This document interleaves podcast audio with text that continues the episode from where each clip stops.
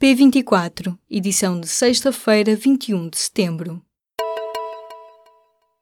Lucília Gago é a nova Procuradora-Geral da República. O nome da substituta de Joana Marques Vidal foi acordado entre o Presidente da República e o Primeiro-Ministro, iniciado pelo público em primeira mão na noite de quinta-feira. Joana Marques Vidal termina a 12 de outubro o mandato de seis anos que iniciou em 2012. Diz que só soube que iria ser substituída por Lucília Gago na própria quinta-feira à noite e que a hipótese de ser reconduzida nunca lhe foi colocada. A decisão sobre a descentralização do Infarmed para o Porto vai depender do Parlamento. O anúncio foi feito nesta sexta-feira pelo Ministro da Saúde. Adalberto Campos Fernandes falava numa audiência parlamentar sobre a situação atual do Serviço Nacional de Saúde. Revelou que uma comissão na Assembleia da República vai acompanhar o processo. A comissão vai funcionar durante um ano e as conclusões só deverão ser conhecidas perto das eleições legislativas. O governo já assumiu que só na próxima legislatura é que poderão ser concretizadas mais um acórdão polémico do Tribunal da Relação do Porto. Uma mulher de 26 anos foi violada por dois homens quando estava inconsciente numa discoteca de Vila Nova de Gaia. Os criminosos que trabalhavam no bar foram condenados com pena suspensa que o Tribunal da Relação decidiu manter. Os juízes desembargadores entenderam que o mal não era elevado, já que os danos físicos foram diminutos e consideram que não houve violência. O caso já motivou a marcação de manifestações para a próxima semana, na quarta-feira no Porto e na sexta-feira em Lisboa. Afinal, há uma zona interdita a menores de 18 anos na exposição de Mapplethorpe em Serralves. João Ribas, diretor artístico do museu e curador da retrospectiva sobre o fotógrafo norte-americano, tinha garantido que não ia haver salas especiais nem qualquer tipo de restrição. Mas agora, na exposição inaugurada na quinta-feira, há uma sala com imagens consideradas de caráter eventualmente chocante, onde de facto só entram maiores de 18 anos, mesmo que estejam acompanhados acompanhados pelos pais.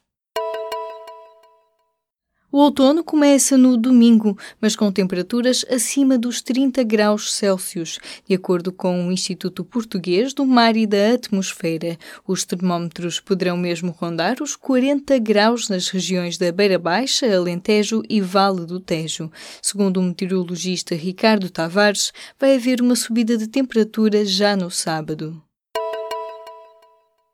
O déficit do Estado foi de 1,9% na primeira metade do ano. O valor conhecido nesta sexta-feira foi influenciado pela injeção de capital realizada no novo banco. Ainda assim, o déficit fica ligeiramente abaixo do valor do ano passado. A má notícia é que este número fica ligeiramente acima do valor previsto pelo governo para a totalidade do ano. A Farfetch entra nesta sexta-feira na bolsa e põe ações a 20 dólares. A entrada em Wall Street da empresa fundada pelo português José Neves pode movimentar quase 900 milhões de dólares. São cerca de 770 milhões de euros se conseguir vender todas as 44 milhões e 200 mil ações que coloca agora à venda. As câmaras do Algarve aprovaram a criação de uma taxa turística. Em perspectiva estão 20 milhões de euros que vão passar a ser arrecadados para os municípios.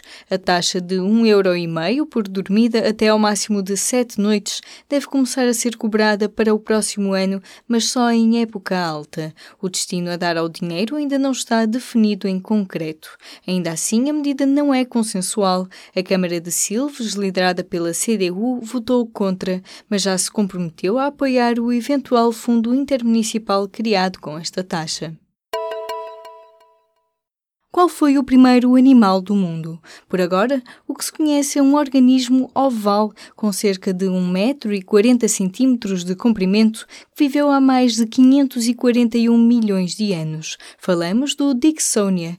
Uma equipa de cientistas da Austrália, Rússia e da Alemanha concluiu finalmente que não apenas o Dixonia é um animal, como também é o mais antigo que conhecemos até agora. Leia mais sobre esta descoberta na edição desta sexta-feira ou em público.pt na secção de Ciência. Dentro da Chuva é o novo álbum da cantora e compositora Aline Frazão. É editado nesta sexta-feira, seguindo-se uma digressão que passa pela Casa da Música no Porto ou São Luís em Lisboa em novembro. Leia a entrevista a Aline Frazão na edição do Y deste fim de semana, onde também encontra a crítica ao novo álbum a solo do ex-Beatle Paul McCartney e uma entrevista à romancista norte-americana Jennifer Egan.